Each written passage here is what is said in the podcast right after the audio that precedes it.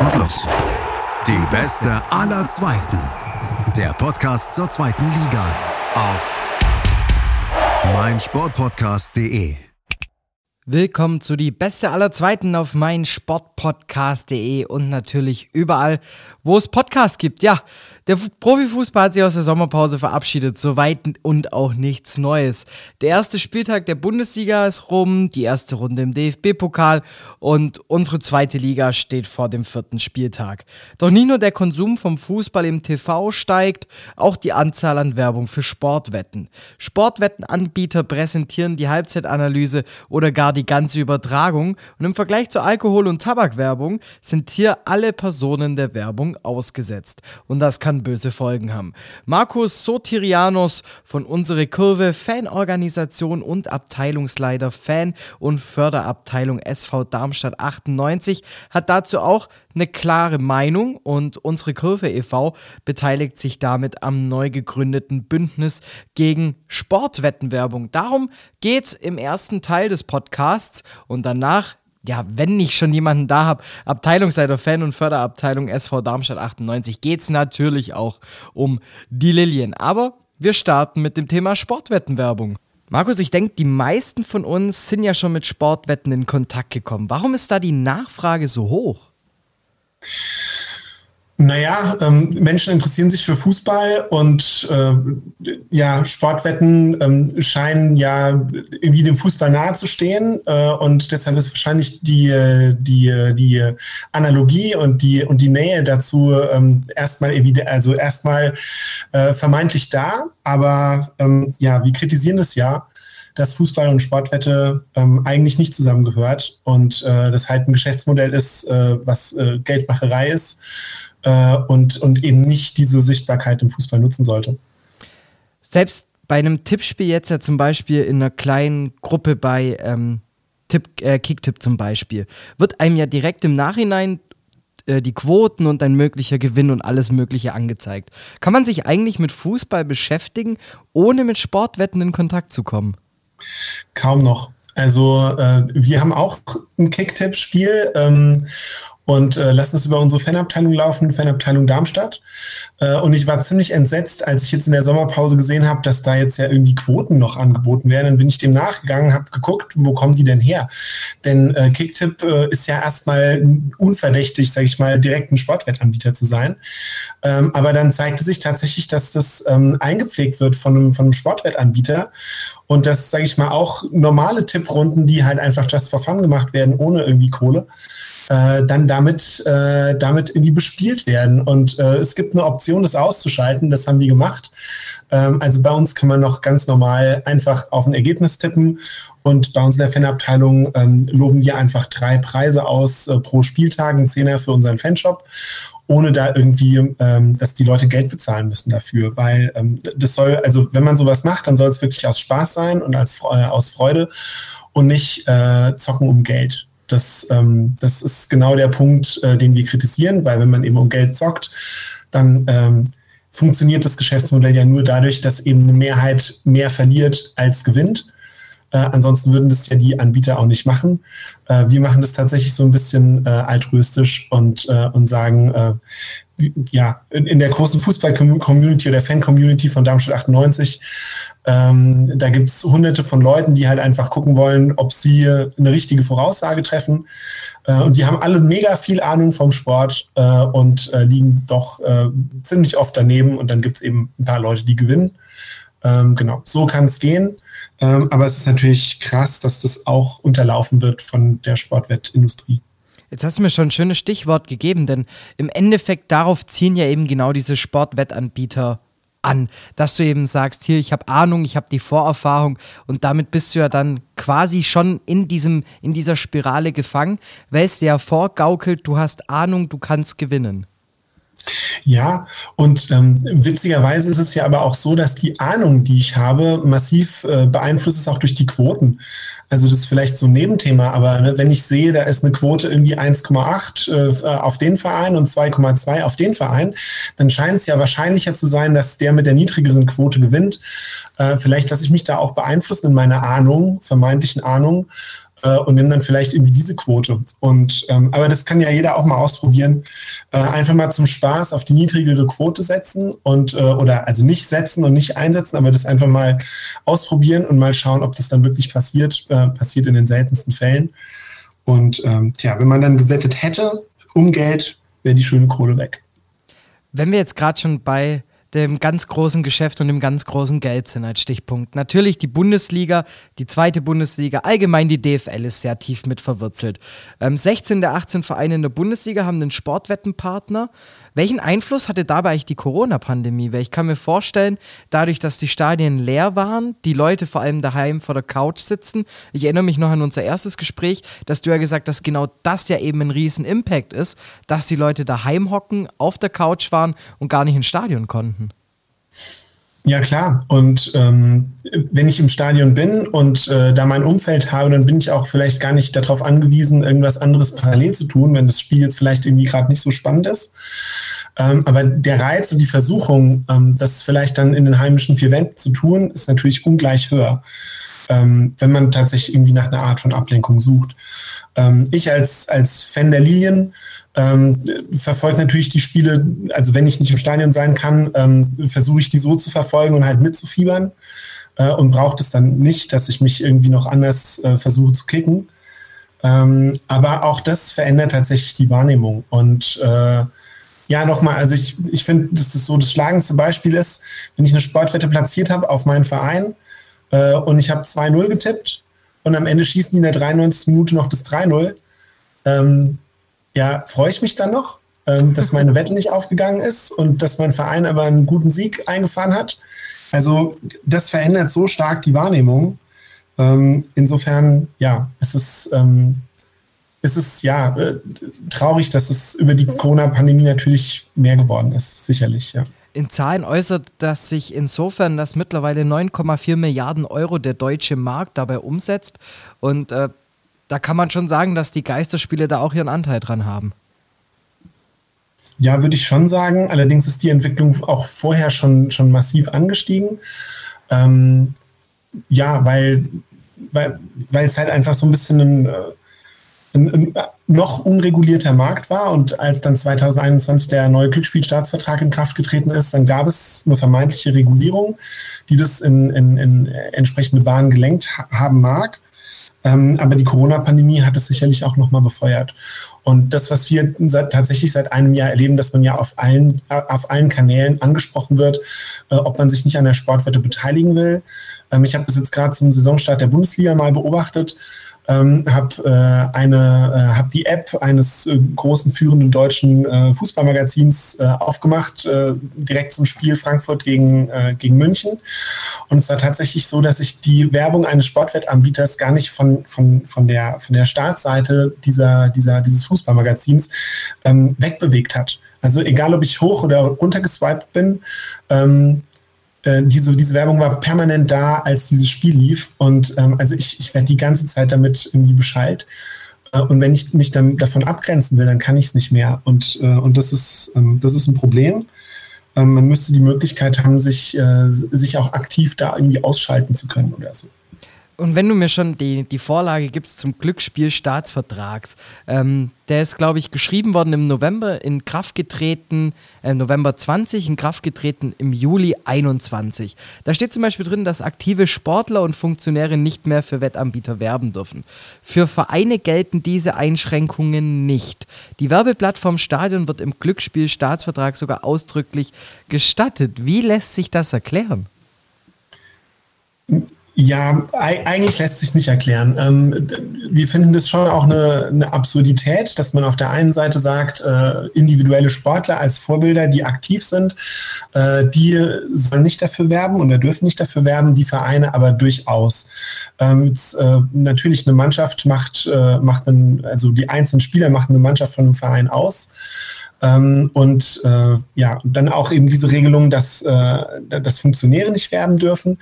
Aber ehemalige Spieler, die dürfen wiederum werben. Und wir fragen uns natürlich sehr stark, ähm, endet eine, Vorbildungs äh, eine Vorbildfunktion, endet die tatsächlich äh, mit dem Karriereende?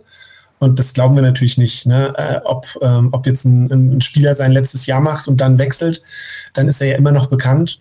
Und gerade äh, bekannte ehemalige Nationalspieler, äh, die für Sportwetten werben, ähm, sind auch weiterhin bekannt. Und das ist sicherlich auch ein Teil des Glücksspielstaatsvertrags, den wir kritisieren und, äh, und da eben eine, eine Nachbesserung fordern.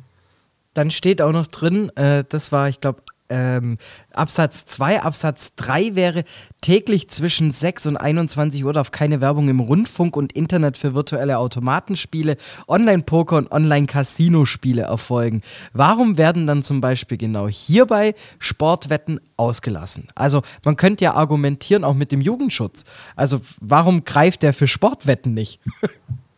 Ja, finden wir absurd und äh, muss auf jeden Fall auch eine der Forderungen sein, wo es nachzubessern ist. Denn äh, Sportwetten sind genauso ein Glücksspiel und, äh, und es ist nicht einzusehen, warum das in der Auflistung fehlt. Ähm, kann man sich natürlich auch vorstellen, dass da einfach gute Lobbyarbeit betrieben wurde äh, und, und bestimmte Formulierungen eben, eben genau diese, diese, diese Lücken lassen, die dann auch ausgenutzt werden.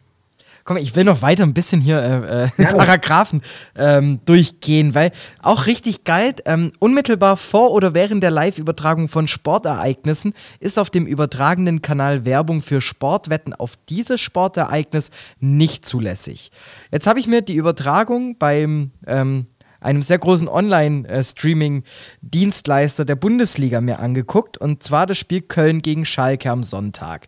Da kommt sechs Minuten vor Anpfiff ähm, B-Win, eine Minute vorher Tipico. Direkt zum Halbzeitpfiff und vor Wiederampfiff auch. Jetzt ist aber zum Beispiel eine der beiden Plattformen Partner vom ersten FC Köln. Ist es dann nicht auch Werbung für dieses Sportereignis?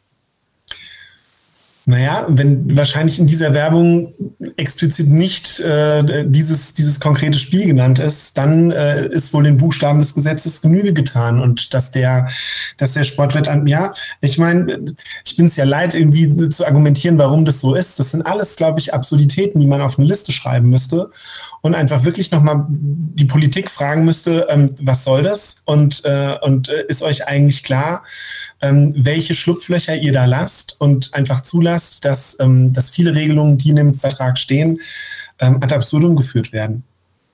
Eine noch.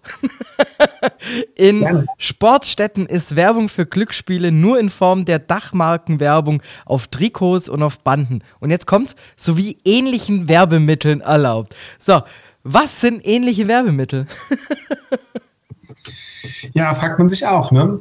Ähm, du, hast, du hast ja den Text sehr genau gelesen. Ähm, da steht auch äh, an einer Stelle, glaube ich, irgendwas mit Minderjährigen.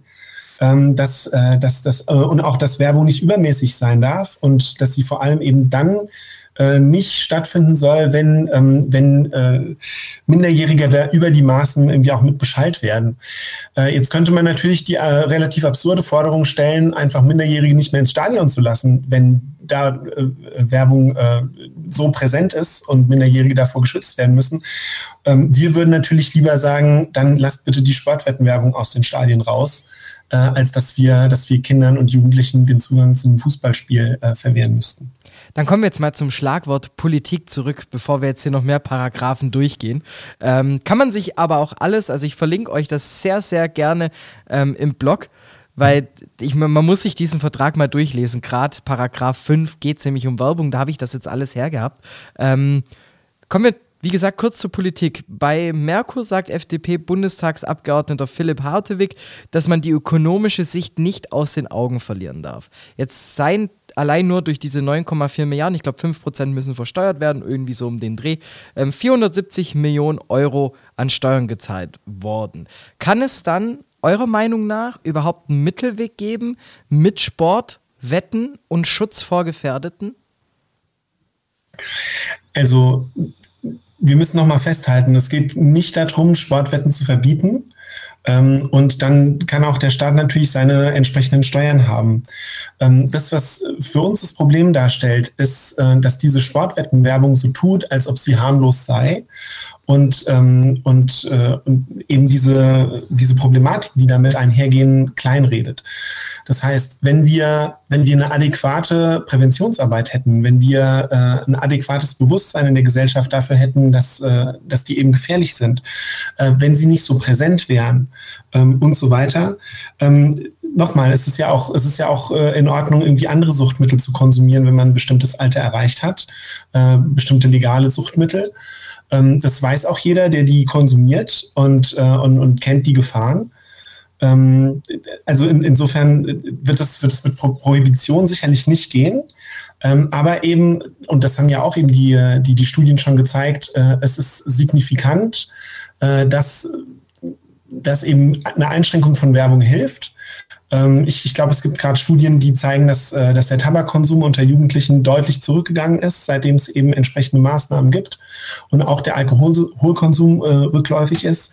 Und sowas wünschen wir uns dann eben auch für die Sportwetten. Ähm, natürlich dieser ganz große Markt und, äh, und, und diese großen Einnahmen, ähm, äh, die sind, sind ja wahrscheinlich irgendwie einkalkuliert auch von der Politik.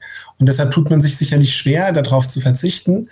Aber auf der anderen Seite entstehen ja auch hohe Kosten, ähm, den ganzen Schaden wieder aufzuräumen. Und äh, na, also ob das dann Leute sind, die, die straffällig werden, ins Gefängnis kommen und dafür einfach die öffentliche Hand aufkommen muss oder andere, andere Dinge dann eben im, in der Aufarbeitung von, von solchen Problematiken. Ähm, insofern, insofern glauben wir, dass es schon ähm, auch ein Interesse der Politik sein müsste, darauf genauer zu achten. Und andere Länder zeigen ja, dass, dass der Trend auch tatsächlich dahin geht. Am Ende muss man ja sagen, ähm, die Gelder, die die äh, Sportwettenindustrie erwirtschaftet, ähm, werden einerseits natürlich in den Kreislauf Fußball irgendwie wieder reingepumpt, aber auf der anderen Seite ähm, verdienen natürlich einfach einige wenige Anbieter daran und auf der Strecke bleiben einfach diejenigen, die das Geld verlieren. Und das sind im Wesentlichen eben äh, viel SpielerInnen und, äh, und Süchtige.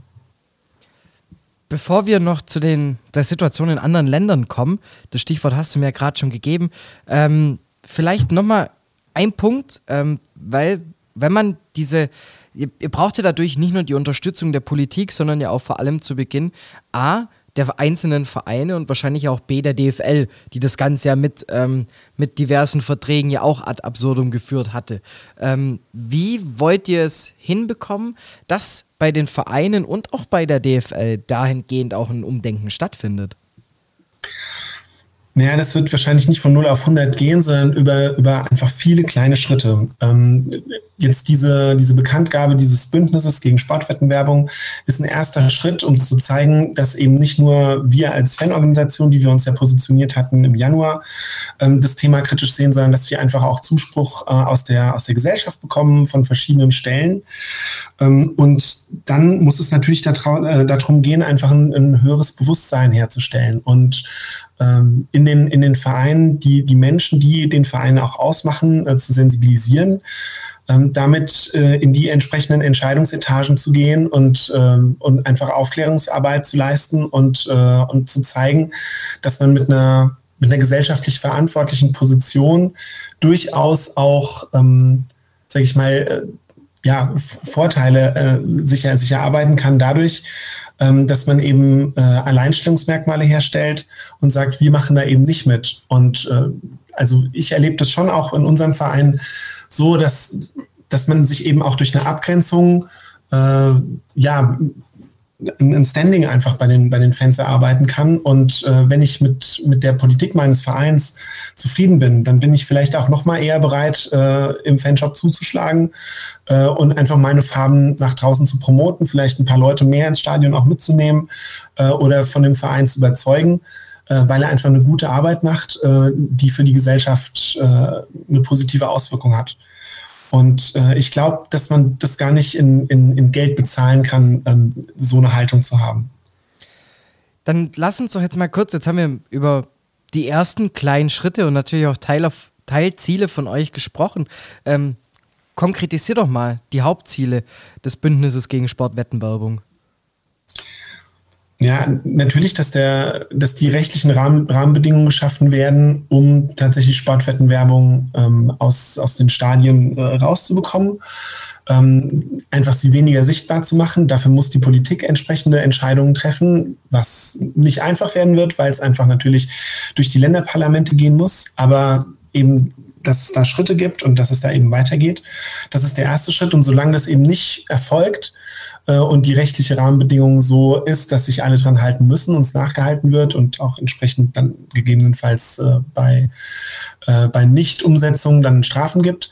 Ähm, so lange müsste dann, müssten dann Vereine und Verbände ähm, einfach für sich sagen, ähm, okay, wir haben es erkannt, da ist eine gesellschaftliche Verantwortlichkeit bei uns da, so wie es auch im Moment ja, ich meine, in Stichwort Nachhaltigkeit ähm, erste Schritte auch dahin gibt, ähm, dass man, ja, dass man da die nächsten Schritte tut und, und dann eben als Verein sagt, wir positionieren uns dagegen. Es gibt ein, äh, ein gutes Beispiel, jetzt auch gerade in der letzten Zeit. Kai Bernstein, der, der Präsident von, von Hertha BSC, hat es ziemlich deutlich in einem Interview gesagt, dass er das auch kritisch sieht. Und ja, je mehr es werden, die das hinterfragen, desto besser ist es und äh, desto, desto höher ist dann auch, glaube ich, der Druck, äh, was umsetzen zu müssen, was, äh, was dem gerecht wird. Wer ist dann, du hast vorhin mal von SpielerInnen gesprochen, wer ist denn dann so besonders gefährdet einfach von, also wer hat das größte Suchtpotenzial? Das kann man, glaube ich, so pauschal gar nicht sagen. Ich, äh, es ist, ähm, also es, es, trifft manche Leute äh, wie aus heiterem Himmel, hätten nie damit gerechnet. Ähm, Thomas Mecher ist da jemand, der mir das, der mir das ganz plastisch erzählt hat. Der ist, der war, war Bankkaufmann und äh, zwar Fußball interessiert, aber dann hat er irgendwie gesagt, ach komm, ich setze da jetzt mal so eine Wette, ich setze mal einen Zehner auf eine Quote von 1,1 und am Ende hat er 11 Euro draus gemacht und weil er eben in der Bank gearbeitet hat, war ist ihm da plötzlich klar geworden, boah krass, das ist ja eine Rendite von 10 Prozent und äh, ne, mit, so einer, mit so einer sehr geringen Quote. Und damit hat es angefangen. Also mit sowas ganz Kleinem. Das, also das ist ja das Problem. Es kann jeden treffen, der damit anfängt und das dann irgendwann die Kontrolle verliert. Es ist ja auch nichts dagegen zu sagen, wenn man, sage ich mal, ähm, alle paar Monate mal einen Fünfer setzt, ähm, einfach aus, aus, aus Spaß und sagt, komm, ich, ich probiere es. Aber meistens ist es doch so, dann, selbst wenn ich mal was gewinne, ähm, dann ist dieser Gewinn, den lege ich ja nicht einfach auf die Seite und gehe, gehe damit in Urlaub, sondern äh, den setze ich wieder ein, um eventuell noch mehr zu gewinnen. Und irgendwann ist der Gewinn halt weg. Und äh, dann, ja, dann fängt man halt wieder von vorne an oder man setzt dann halt plötzlich mehr und äh, setzt öfter, setzt riskanter und so weiter. Da kann sich, glaube ich, jeder auch ein bisschen selbst hinterfragen und schauen, ähm, wie das eigene Glücksspielverhalten ist. Oder natürlich auch sein Umfeld beobachten und, äh, und, und schauen, wie das im Freundeskreis ist, ob es da Leute gibt, die das vielleicht tatsächlich übermäßig machen und sie dann halt einfach fragen, du, ähm, wie sieht es denn aus? Und ähm, ja, insofern, ja, also Studien sagen, dass es bestimmte Milieus gibt, in denen es, ähm, in denen es verstärkt vorkommt. Aber äh, trotzdem, also das, das schützt einen nicht, dass man vielleicht äh, einem bestimmten Milieu nicht angehört. Jetzt hast du vorhin noch Länder angesprochen, wo deutlich strengere Gesetze herrschen, was das Ganze angeht. Ich weiß, dass es in Spanien der Fall ist, aber wo denn noch? In Italien ist es auch der Fall, äh, dass seit einigen Jahren einfach da äh, Werbung mehr oder weniger ähm, unsichtbar ist. Ähm, andere Länder haben zumindest, äh, zumindest Einschränkungen schon vorgenommen ähm, in der Sichtbarkeit und äh, andere diskutieren das gerade. Ähm, in England ist gerade auch eine Diskussion darüber, ob, ähm, ob eben Trikotwerbung verboten wird. Es gibt äh, zum Beispiel einen Verein, der tatsächlich besessen wird von einem Glücksspielanbieter. Ähm, und, äh, und da prangt natürlich das, äh, das entsprechende Sportwetten-Logo als, als Sponsoring einfach ganz, ganz prominent auf der, auf der Brust. Und ähm, auch das ist ja, ist ja einfach absurd. Ne? Wenn, wenn dann ein Kind äh, ein Trikot von dem Verein kauft, dann läuft es als Litfaßsäule äh, für diese Sportwettenwerbung durch die Gegend. Jetzt müsste man sich das einfach vorstellen mit irgendeiner Zigarettenfirma oder so. Ne? Und dann, dann würde das Kind irgendwie mit einer Zigarettenmarke auf dem, auf dem Trikot durch die Gegend laufen. Und ähm, also, wie gesagt, irgendwo ist eine Grenze. Und über diese Grenze lohnt es sich mal zu diskutieren. Wir finden, bei Sportwetten ist die Grenze überschritten. Und äh, ja, ja, vielleicht erstmal bis dahin. Jetzt hat Darmstadt ähm, selbst Neobet als Sponsor. Inwiefern ist es ein Thema bei euch im Verein? Denn du bist ja auch Abteilungsleiter der Fan- und Förderabteilung beim SVD. Ja, wir haben das angesprochen. Ich muss vorweg schicken, dass wir einen sehr guten Austausch haben innerhalb des Vereins und durchaus auch mal äh, Kontroversen aushalten. Ähm, wir haben, wir haben einen Fanbeirat, in dem auch solche Themen angesprochen werden. Und äh, der Verein hat uns, hat uns klar gesagt, er ist äh, aufgrund der Corona-Situation, meint er im Moment auf diese Gelder angewiesen zu sein. Ähm, hat uns aber auch signalisiert, dass sie offen bleiben in, in, einem, in einem Gespräch und äh, in dem Austausch und äh, wir da auch weiter Überzeugungsarbeit leisten können. Das werden wir versuchen. Äh, schauen, was es bringt äh, und, und, und ob es da eventuell ein Umdenken gibt, ein Bewusstsein. Aber wie gesagt, äh, man kann ja durchaus dieselben Vereine unterstützen, denselben Verein unterstützen, aber sich dann mal in der Sache uneins sein ähm, und muss das dann eben aushalten. Ähm, aber das heißt ja nicht, dass wir dann äh, das aufhören, weil wir schon auch durch die Rückmeldungen, die wir, die wir bekommen aus, aus Gesprächen, die wir führen, ähm, schon das Gefühl haben, dass wir auf dem eigentlich richtigen Weg sind und die Argumentation um Geld, naja gut, das ist ja im Prinzip bei jedem Sponsoring wird das so sein, dass, dass man bei einem großen Sponsor natürlich immer auf diese Einnahmen angewiesen wird. Wir würden dann auch schon argumentieren, dass es, wenn es dann eben nicht dieser Sponsor ist, dann ist es vielleicht ein anderer und vielleicht in einem anderen Segment, äh, der dann über, aber eben genau dieselbe Bandenwerbung bekommen kann oder eben die, die Gegenleistung, die dann der Verein anbietet. Aber das muss eben der Verein dann selber wissen, ob er, ob er das eingehen kann, eingehen will, ob ihm dann die, ähm, die Summen, die dann besser sind als vielleicht das zweitbeste Angebot, dann entsprechend das wert sind oder ob irgendwann das Umdenken einsetzt. Ähm, aber es, es, gab ganz viele Diskussionen schon auch im, im Fußballkontext, ähm, die einfach ihre Zeit gebraucht haben, um zu verfangen in den Stadien, die aber dann heute alltäglich sind ähm, und, und, und eine bestimmte Art des Bewusstseins dann, dann herstellen. Es geht auch überhaupt nicht darum, Leuten irgendwas wegzunehmen, sondern ähm, es geht einfach darum, ein Bewusstsein für eine Problematik herzustellen und, äh, und das eben genauso auszu, auszutarieren, damit eben nicht der Eindruck entsteht, Sportwetten und Fußball, das gehört einfach komplett zusammen. Das gehört es nicht. Das ist eine Industrie, die dahinter steckt und die darauf abzielt, die Leute, die sich für Fußball äh, interessieren, ähm, halt dazu zu verleiten, zu wetten und damit Geld zu verlieren, um die ganzen Dinge bezahlen zu können, die dann im Nachgang äh, damit einhergehen. Dann würde ich sagen, das ist das perfekte Abschlussstatement zu diesem Thema. Ich würde sagen, wir setzen kurz ab, machen eine kurze Pause. Ich habe mit dem SVD eine Vorlage geliefert, die ich gerne auch noch ein bisschen ähm, mit dir durchgehen würde über die aktuelle Saison. Vielleicht auch ein bisschen was, was da noch ansteht. Aber ich würde sagen, jetzt trinken wir erstmal einen Schluck und dann quatschen wir noch mal ein bisschen über Darmstadt. Okay.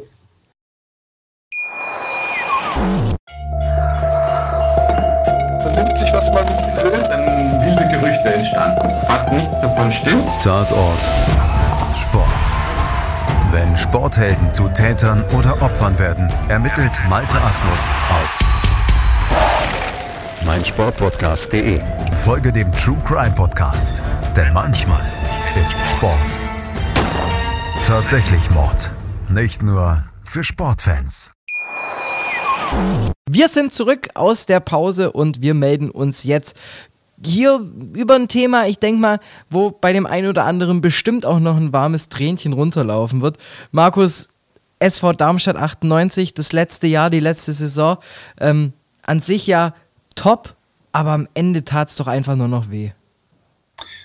Du, die letzte Saison war überragend und ähm, natürlich es hat, äh, hat uns wehgetan, dass es, äh, dass es dann am Ende nicht gereicht hat, aber äh, eigentlich auch nur einen kleinen Moment, denn überwogen hat dann doch der Stolz, einfach äh, da mit äh, Werder Bremen, Schalke und äh, Hamburg sich einen Vierkampf geliefert zu haben. Es waren ja auch noch ein paar andere Vereine dann oben dabei bis zum, bis zum Ende, die dann die letzten zwei, drei Spieltage abreißen lassen mussten.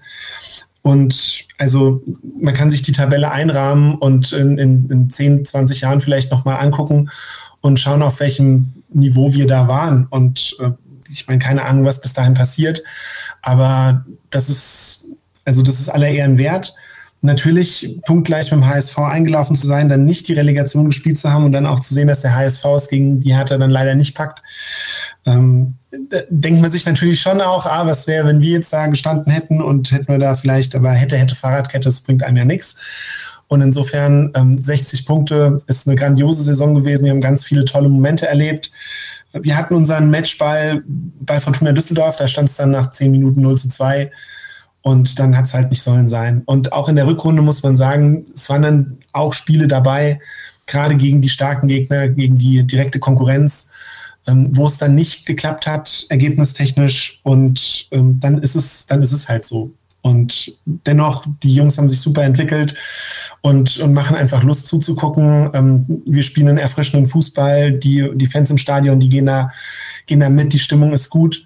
Und insofern glaube ich, kann man eigentlich fast nicht mehr wollen. Auch gerade als, als kleiner Verein wie Darmstadt. Äh, eine, eine aufopferungsspielende, aufopferungsvoll spielende Mannschaft, eine gute Atmosphäre, Erfolge, gute Ergebnisse. Und wenn es dann halt nicht reicht, ja mein Gott, dann ist es so, das gehört, gehört zum Fußball dazu. Und ähm, ja, wir hoffen einfach, dass unsere Entwicklung so weitergeht, dass wir stabil bleiben, dass wir eine gute Rolle auch weiterhin in der zweiten Liga spielen und dass wir einfach über kurz-, mittel- und langfristige Sicht einfach nicht in Abstiegsnot geraten, denn das hat ja auch die letzte Saison gezeigt, wie schnell das gehen kann, gerade für renommierte Vereine da hinten drin zu stecken. Und wir haben es in den letzten Jahren ja auch immer wieder erlebt, dass wir, dass wir da hinten rein geraten und es dann wirklicher Kraftakt ist, sich da hinten zu befreien. Und wenn uns das gelingt, tatsächlich nach unten ruhige Saisons zu spielen, nach oben zu gucken, was geht, dann ist es doch wunderbar. Heißt es, dass jetzt die Erwartungen dieses Jahr nicht höher sind als sonst auch?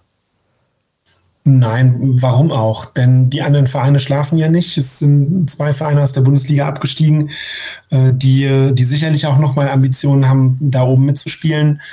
Andere Vereine, die es jetzt dieses Jahr äh, dann auch nicht geschafft haben, werden dann nachlegen. Also gerade die Düsseldorfer sind ja ziemlich gut gestartet. Aus den ersten zwei Spielen hatten sie sechs Punkte, jetzt gut den Rückschlag jetzt in Sandhausen. Ähm, aber auch Vereine wie Hannover, Nürnberg, St. Pauli, also der HSV ist natürlich auch wieder vorne mit dabei.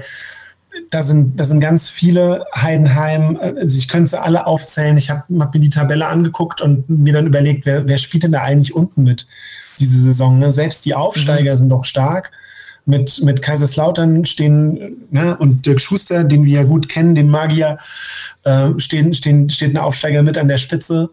Und auch Magdeburg und Braunschweig, gut, die sind jetzt schwer gestartet, hatten aber auch ein schweres Programm. Ähm, von denen ist allen zu, also denen ist allen zuzutrauen, dass sie eine gute Saison spielen. Und dann fragt man sich tatsächlich, wer soll eigentlich die letzten drei Plätze belegen? Und dann wird es da Vereine treffen, die sich da vielleicht äh, ziemlich umgucken, dass es sie plötzlich erwischt. Und da wollen wir natürlich nicht dazugehören. Deshalb ist das das Erste und das, was wir absichern müssen, dass nach hinten da nichts passiert. Aber man muss ja sagen, der Saisonstart an sich, der läuft ja eigentlich ganz gut. Gegen Regensburgs Auftaktspiel verloren. Gut, die standen dann auch, wie für Regensburg irgendwie in den letzten Jahren üblich, starten die immer wie die Feuerwehr und dann müssen sie aufpassen. Ähm, aber danach der Sieg gegen Sandhausen im DFB-Pokal eine Runde weiter gegen Ingolstadt, wo ich gedacht habe, dass äh, dass es für Ingo, also dass für, es für euch durchaus schwerer wird, als es jetzt im Endeffekt sich dann ergeben hatte. Und dann der Sieg in Braunschweig. Und äh, jetzt ist ja das Interessante, du hast ja schon gesagt, wer, wer soll eigentlich auf die letzten drei Plätze gehen, so bei der Ausgeglichenheit. Und jetzt kommt Rostock, Hamburg, Heidenheim, Bielefeld. Ich würde sagen, danach kann sie doch eigentlich schon sagen, wo die Reise hingeht. Naja. Also wir haben bei Hansa Rostock gesehen, dass die jetzt auch zweimal hintereinander gewonnen haben. Ähm, das ist ein starker Gegner, HSV. Ähm, ist wahrscheinlich schon ein Stück weit das Maß aller Dinge. Heidenheim, äh, Bielefeld, also ja, diese Liga ist einfach, einfach wahnsinnig intensiv, wahnsinnig stark. Ich glaube, danach kommt Kaiserslautern und äh, da wird, wird Dick Schuster sicherlich auch alles dran setzen, eine ordentliche Leistung gegen uns zu zeigen. Also du kriegst in keinem Spiel irgendwas geschenkt und deshalb sind wir umso froher, dass das äh, nach dem ja schwierigen Auftakt gegen Regensburg, also das muss man ja auch erstmal hinkriegen, eigenen Anstoß zu haben und nach 17 Sekunden 0-1 hinten zu liegen. ähm, aber ne, dass, dass wir es dann geschafft haben in einem schwierigen Spiel gegen Sandhausen und Sandhausen ist immer ein, ein knochiger und, und, und schwer zu bespielender Gegner, das da geschafft zu haben, dieses schwierige Pokallos tatsächlich relativ souverän gemeistert zu haben und jetzt auch nochmal in, in Braunschweig den Dreier geholt zu haben, auch mit Widrigkeiten, ne, verschossener Elfmeter, Tor erst kurz vor Schluss. Ähm, ja, also es ist, es ist gut, dass wir, dass wir einen, einen, ordentlichen Start hingelegt haben, aus dem, von dem wir jetzt natürlich auch zehren können und auch eine bestimmte Stabilität sicherlich irgendwie da mitnehmen. Aber es ist einfach jedes, jedes Spiel. Und das hat sich ja auch letzte Saison gezeigt. Wenn du dann wirklich aufsteigen willst, dann geht es wirklich um jedes Spiel und es geht um jeden Punkt. Und äh, am Ende, nach dem 34. Spieltag, haben natürlich alle da gesessen und überlegt, okay, wo haben wir jetzt diesen einen Punkt verloren, diesen einen Punkt, der uns vor den HSV gebracht hat, hätte, oder diesen einen Punkt, der uns, ähm, der uns vielleicht vor Bremen noch gesetzt hätte. Ne? Wir haben in Bremen verloren, 1 zu 0, rote Karte nach 19 Minuten bekommen. Ähm, spielen wir da unentschieden, haben wir den einen Punkt mehr. Bremen hat die zwei Punkte weniger, wir sind Zweiter und wir steigen auf. Also deshalb, jeder Punkt hilft, den wir, den wir irgendwie mitnehmen und äh, ja, deshalb, und, und jedes Spiel ist halt einfach schwer. Aber wem sage ich das? Du sagst ja, es ist die beste, beste aller Zweiten. Und, äh, und das auch irgendwo zu Recht, denn es ist, es ist einfach eine wahnsinnig intensive Liga, eine wahnsinnig spannende Liga. Und es kann tatsächlich alles passieren, wenn man nicht die 100% aufs Parkett bringt, die man eben dann braucht. Wie siehst du jetzt gerade den kommenden Gegner Rostock? Ich habe schon gehört, du siehst auch da eine sehr, sehr starke Mannschaft. Ähm, was, muss, was muss Darmstadt, also welche Hausaufgaben muss Darmstadt erledigen, um die drei Punkte zu behalten? Also ich bin natürlich nicht Thorsten Lieberknecht, der Trainer. Ähm, ich glaube, ich glaub, ähm, Rostock spielt schon eher äh, aus einer Defensive raus, ähm, da aber unheimlich kompakt. Das heißt, es muss uns irgendwie gelingen, äh, einen Treffer zu markieren, dass diese Kompaktheit aufgelöst werden muss und dass wir, dass wir da eventuell Räume kriegen. Ähm, das kann durchaus ein zähes Spiel, ein schwieriges Spiel werden. Und wir haben noch gut in Erinnerung das 1 zu 1 aus der Rückrunde, was zu Hause war. Das war so ein Spiel, wo wir am Ende ähm, tatsächlich unglücklich waren, weil eben das Tor, glaube ich, relativ spät gefallen ist durch Sikan, äh, das Gegentor. Und, äh, und wir eben dann zwei Punkte dann nicht auf der Habenseite hatten, die wir da hätten haben können nach dem Spielverlauf. Und ähm, also ein ähnliches Spiel erwarte ich wieder und es wird, wird die Aufgabe sein, dann auch, sollte man in Führung gehen, ähm, die halt nicht nur zu verwalten, sondern eben nachzulegen. Das war auch in Ingolstadt so, ich habe da Fanradio gemacht. Äh, du hattest bis in die 83. Minute, bis das dritte Tor gefallen ist, hattest du immer das Gefühl, dass es, ähm, also ne, Ingolstadt braucht einen Schuss, dann steht es 1 zu 2, dann geht das Gezitter wieder los und, ähm, und sich gar nicht so sehr in diese Situation immer zu bringen. Das, das ist, glaube ich, die Aufgabe. Ähm, aber ja, dann steht einfach immer ein Gegner auf der, auf der anderen Seite, die es halt genauso gut machen wollen und, und sich bemühen und im Rahmen ihrer Mittel dann versuchen, alles rauszuholen. Und deshalb, deshalb sind ja die Spiele auch alle so eng. Und ähm, ja, also ich bin mit einem Arbeitssieg sehr glücklich und ähm, ja, je nach Spielverlauf, das kann ja auch immer wieder alles passieren. Also muss man, muss man gucken. Aber klar, ein Sieg wäre schön. Ähm, der HSV hat das Ding 0 zu 1 verloren in der letzten Minute. Und insofern müssen die gewarnt sein, einfach. Und ein Spieler, der dazu mithelfen soll, dass es bei Darmstadt dieses Jahr eine, eine sehr, sehr ruhige Saison wird, ist ja unter anderem, finde ich, einer der besten Transfers auch in der zweiten Liga dieses Jahr, Christoph Zimmermann. Ähm, mhm den ihr von Norwich, glaube ich, bekommen habt, ne? Ähm, der irgendwie, also 20 Mal Premier League steht, glaube ich, auf seiner Vita, über 100 Mal englische zweite Liga. Ähm, wie hast du bisher seinen, seine Performance in Darmstadt gesehen? Also er kam relativ kalt rein gegen Sandhausen, als sich Clemens Riedel verletzt hat. Und äh, schon da hat er mir ziemlich imponiert mit seiner Ruhe. Ähm, und gegen Ingolstadt hat sich das bestätigt also da ist eigentlich ganz wenig äh, an ihm vorbeigekommen. Auch also schnelligkeitsmäßig ähm, hat, er da, hat er da ein, zwei Mal ein Laufduell gewonnen. Äh, das fand ich stark. Er ist groß. Ähm, ich glaube, wir haben einen guten Transfer getätigt. Ähm, und ja, wenn sich das weiter so, so entwickelt, dann, dann haben wir da tatsächlich einen, guten Griff getan. Und äh, sind auch gespannt. Das ist auch interessant. Wir spielen ja jetzt Dreierkette. Wir haben in der in der letzten Saison eigentlich eher Viererkette gespielt. Ist auch interessant zu sehen, wie sich das dann entwickelt mit Klaus Jasula dann zentral in der, in der letzten Reihe. Ähm, ja, aber auch diese Flexibilität ist sicherlich hilfreich, um, ja, um halt auf verschiedene Dinge, was der Gegner anbietet, dann auch reagieren zu können. A, die taktische Umstellung, eben wie du es gesagt hast, auf Dreierkette, die ja natürlich dann auch aus Holland mehr wieder einen Mittelfeldspieler macht. Ähm, im, im Kapitän. Und ich glaube, auf der anderen Seite immer Bader jetzt in letzter Zeit begonnen hatte. Ähm, Gibt es jetzt gerade durch die taktische Umstellung vielleicht sogar noch so kleine Baustellen, die man vielleicht noch beseitigen müsste, gerade was die Kaderplanung angeht? Ja, das ist, das ist schwer zu sagen, einfach auch, wie sich dann, dann weiterentwickelt. Das ist jetzt eben das erste Mal, dass wir mit so Schienenspielern ähm, unterwegs sind. Matze Bader kommt es, glaube ich, sehr entgegen, weil er einfach auch eine hohe Offensivqualität hat, was sich auch gezeigt hat, einfach in zwei Vorlagen zu Toren in, in Ingolstadt. Und ähm, ja, Fabi Holland kommt es, glaube ich, auch entgegen, weil er einfach da quirlig, also es ist, glaube ich, ein sehr flexibler Spieler, der auch schon defensives Mittelfeld gespielt hat bei uns. Ähm, ich finde es das System kommt einigen Spielern entgegen, weil sie sich plötzlich auf Positionen wiederfinden, die sie, die sie ganz gut bespielen können. Es war immer so ein bisschen bei uns die Diskussion, wo muss eigentlich Marvin Melem spielen? Ähm, oder auch, wie bindet man Fabian Schnellhardt ein, der, sag ich mal, von der Technik her sicherlich einer der stärksten Spieler ist bei uns. Ähm, Schnellhardt hat jetzt mit Jasula hinter sich nochmal eine Absicherung. Äh, Melem kann ein bisschen zentraler spielen, in, in, entweder auf der Zehnerposition oder geteilt mit Tobi Kemper auf der Zehnerposition, was ihm ein bisschen mehr entgegenkommt, als äh, an der Außenlinie kleben zu müssen.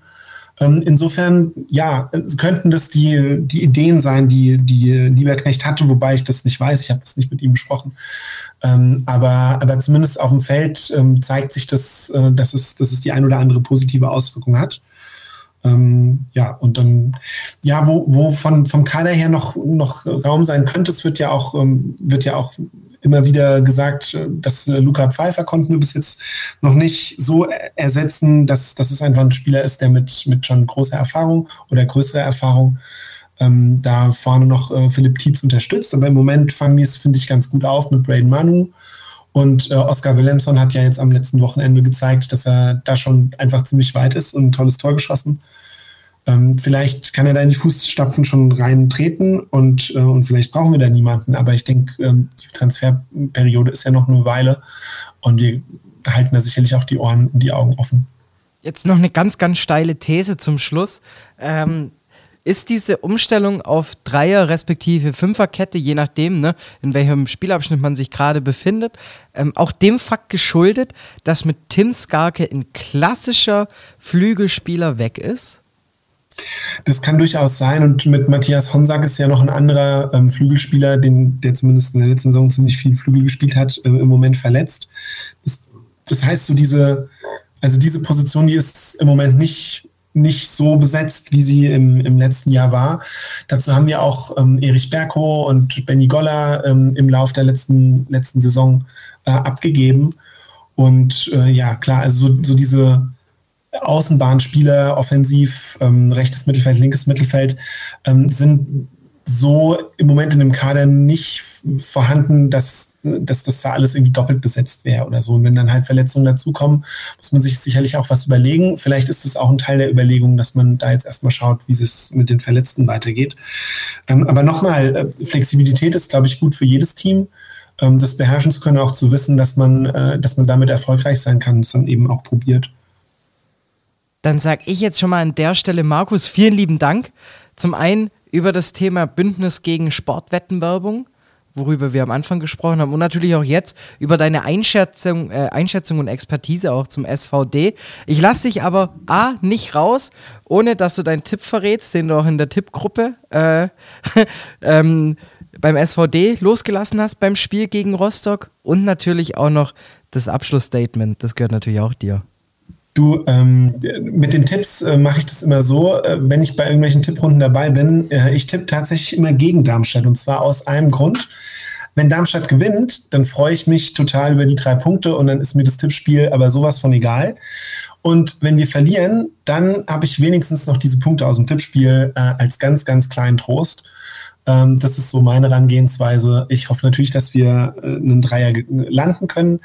Aber ähm, genau, also wenn es ums Tippen geht, da bin ich dann eher, eher so, dass ich, dass ich mich da eher absichere. Genau. Das ist der geheime Trick 17, ich sehe schon. Das ist so, ja. Dann würde ich sagen, ich ziehe mein Mikrofon runter und die letzten Worte gehören dir. Ähm, Ja, vielen Dank für das, für das Gespräch, auch für die, für die Themen. Wir sind äh, ziemlich glücklich, dass gerade zu der äh, Thematik Sportwetten sich so viele unserem Bündnis angeschlossen haben und, äh, und da mitmachen. Das sind eben nicht nur Fanorganisationen, sondern eben Wissenschaft, äh, Präventionsstellen, Suchtberatung, Suchthilfe. Ähm, viele, viele Menschen, die in dem Bereich arbeiten und die eben zeigen, dass, äh, dass es ein Thema ist, was wir, was wir auf dem Schirm haben sollten, alle insgesamt als Gesellschaft.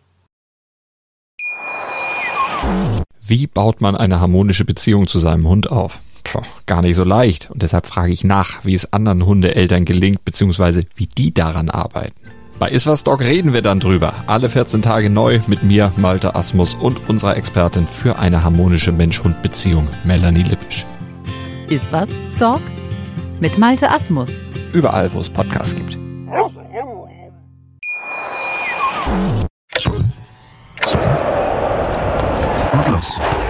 Die beste aller Zweiten. Der Podcast zur zweiten Liga. Auf meinsportpodcast.de